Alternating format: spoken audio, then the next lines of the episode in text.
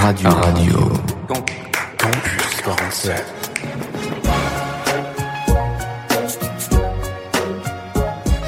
Je m'appelle Maxence, j'ai 20 ans et je suis vidéaste reporter.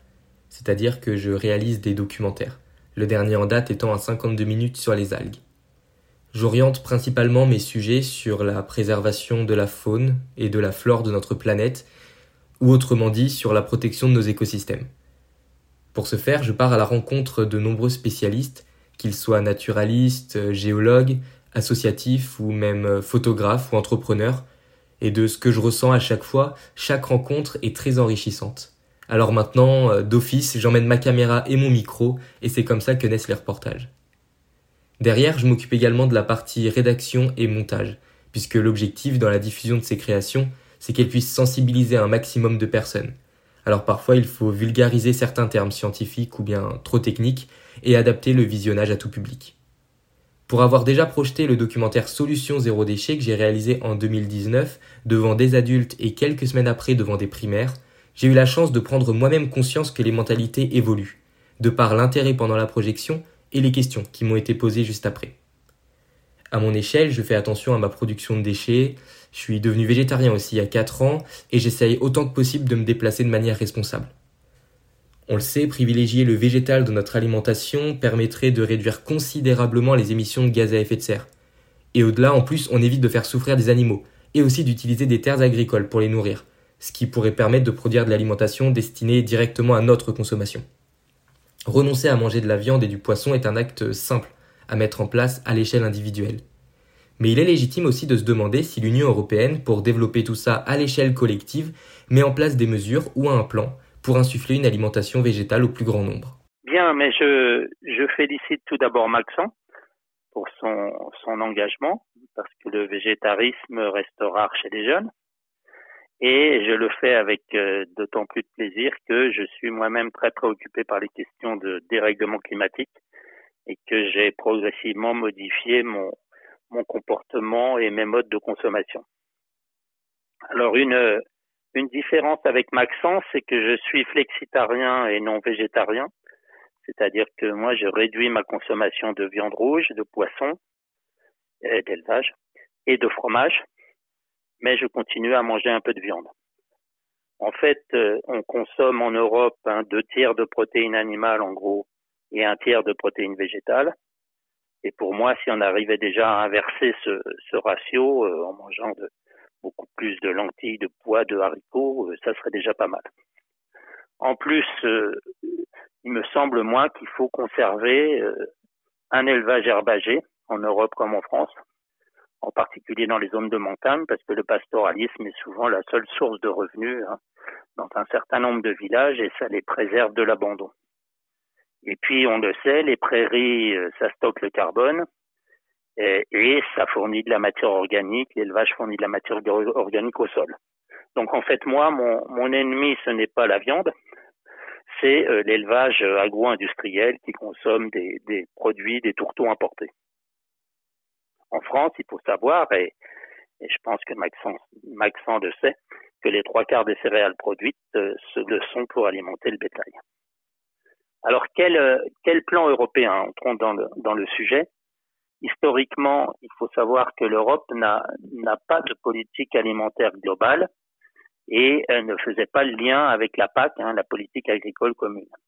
Elle avait une politique pour les consommateurs et donc elle œuvrait à la sécurité alimentaire, au contrôle de la qualité des aliments, euh, à la transparence des produits à travers l'étiquetage.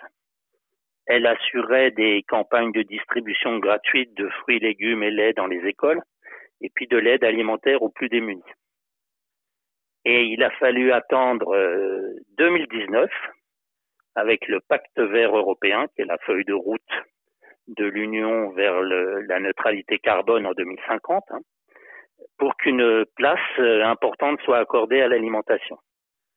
Avec l'idée qu'on intègre maintenant les questions d'alimentation durable dans les politiques européennes, aussi bien d'environnement que d'agriculture et que de santé.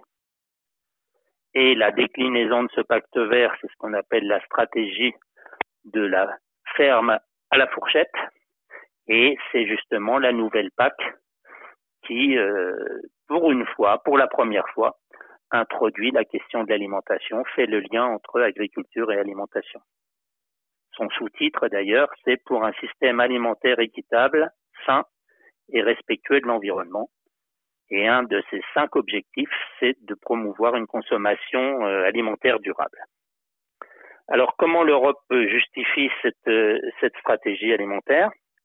Elle se fonde sur, euh, sur un, un triple constat d'abord. D'abord que le régime alimentaire européen est déséquilibré, en apport protéique, euh, végétal euh, ou animal, et que euh, l'apport nutritionnel est trop important par rapport à ce que les experts proposent. Ensuite, il y a de fortes disparités liées aux revenus, hein, dans ce qui est l'accès à l'alimentation de qualité, on le sait. Et enfin, qu'il il faudrait deux planètes pour nourrir l'humanité si cette humanité adoptait le modèle occidental alimentaire. Euh, il faut savoir, je pense que Maxent le sait, il faut savoir qu'au niveau mondial, la chaîne alimentaire, hein, de l'agriculture aux, aliments, c'est 30% des émissions de gaz à effet de serre et, l'élevage à lui seul, c'est, c'est la moitié, hein, donc c'est entre 14 et 15%. L'Union ajoute encore deux justifications à ce qu'elle fait pour la transition alimentaire. Un, la question de la santé, pour lutter contre les risques d'obésité sont très importants. En Europe, 50% le nombre d'Européens en surpoids et 20% en situation d'obésité. Donc lutter contre ces risques, contre la malnutrition, contre les risques cardiovasculaires et, de cancer. Et puis, euh, dernier point, cinquième justification, l'autonomie alimentaire.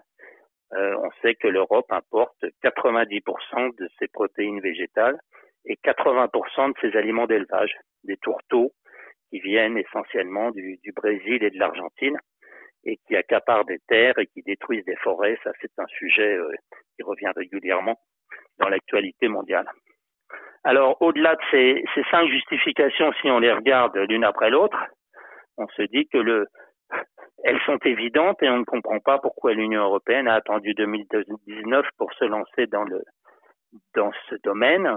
Et on, bien sûr, une explication, c'est le poids du lobbying agro-industriel ainsi que celui de la FNSEA et d'un certain nombre d'alliés européens qui défendent l'élevage.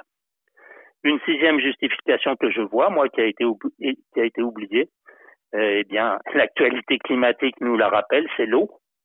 L'eau devient une denrée rare et euh, on sait que l'élevage est beaucoup plus consommateur d'eau que les productions végétales. Alors, quelles, quelles actions maintenant, plus précisément, au niveau européen? Euh, c'est la première fois, hein, je le disais, que l'Union européenne préconise textuellement, elle parle d'un passage à un régime plus végétal avec moins de viande rouge et transformée. Euh, mais en fait, ça s'intègre dans une promotion globale de la transition alimentaire. On ne parle plus de filière agricole comme on faisait avec les PAC précédentes, mais on parle de système alimentaire, de toute la chaîne d'approvisionnement, de transition dans notre façon de consommer et puis de gaspillage alimentaire. Il y a des éléments de lutte contre le gaspillage alimentaire. Euh, il y a déjà un certain nombre d'actions de transition alimentaire qui sont en place avec les différents fonds euh, européens, la PAC, le Fonds de développement régional, etc. Je donne quelques quelques exemples. Le premier, c'est que l'Union donc soutient financièrement la production des, protéagineux sur les sols euh, européens pour être plus autonome justement et aller vers un élevage euh, meilleur pour l'environnement et le climat. Euh, L'Union soutient aussi ce qu'on appelle des projets alimentaires territoriaux. Je ne sais pas s'il y en a autour de, de Maxent, qui sont des projets donc territoriaux qui développent des filières alimentaires euh, autonomes, donc en alimentation locale, et puis qui font de la pédagogie sur la qualité des denrées alimentaires et qui se préoccupent de la de la restauration collective. C'est à, cela qu'on doit euh, un repas minimum végétarien dans la loi Egalim en France et les projets alimentaires territoriaux souvent vont plus loin même que ça du point de vue du régime végétarien. Troisième exemple, c'est euh, la promotion d'un d'un discours nouveau sur euh, la consommation de produits animaux, avec l'idée qu'en mangeant moins, on mangera mieux, et expliquant que les filières d'élevage durable sont un élément important de cette fameuse conversion vers l'agroécologie et l'agriculture biologique. S'y ajoute un, quatrième point, donc c'est, euh, je m'étends pas là-dessus, mais moi je fais le lien avec l'alimentation non carnée. Maxent en parlait d'ailleurs dans son introduction, c'est la réduction de la souffrance animale pour laquelle euh, la, la, nouvelle politique agricole commune fait beaucoup. Dernier, dernier point, les actions qui sont en préparation, puisque le pacte vert finalement est assez nouveau, donc on, c'est comme en France, on fait des décrets d'application. On négociera d'ici fin 2023 trois types d'actions. D'abord, on crée un système d'information euh, et d'étiquetage des aliments, mais qui couvre non seulement les aspects nutritionnels, mais également climatiques, environnementaux et sociaux. C'est nouveau parce que jusqu'ici, euh, on le sait, hein, l'étiquetage, c'est uniquement sur des questions nutritionnelles. Deuxièmement, euh, on crée un cadre pour un système alimentaire euh, durable au niveau européen avec des principes et puis des exigences et des normes du point de vue des denrées alimentaires. Et troisièmement, on aide à améliorer les normes au niveau mondial. Ça, c'est le travail diplomatique, disons, de, de l'Union européenne. Voilà en, résumé ce que je voulais dire à Maxent. Donc euh, trois choses hein, en, en, conclusion. L'Europe s'est enfin engagée dans la transition alimentaire durable à partir de 2019. Deuxièmement, elle fait un gros travail de promotion d'une alimentation moins carnée. Ça, c'est très vrai euh, du point de vue promotion, vulgarisation, campagne de sensibilisation, etc. Mais troisième, moins, troisième point, là où je pense on peut être euh, assez insatisfait encore, c'est qu'elle fait encore très peu pour euh, soutenir la conversion de l'élevage agro-industriel vers euh, un, élevage plus herbagé ou bien même vers les productions végétales. Voilà ce que je peux vous, dire là-dessus et j'espère que Maxent aura les réponses à sa question.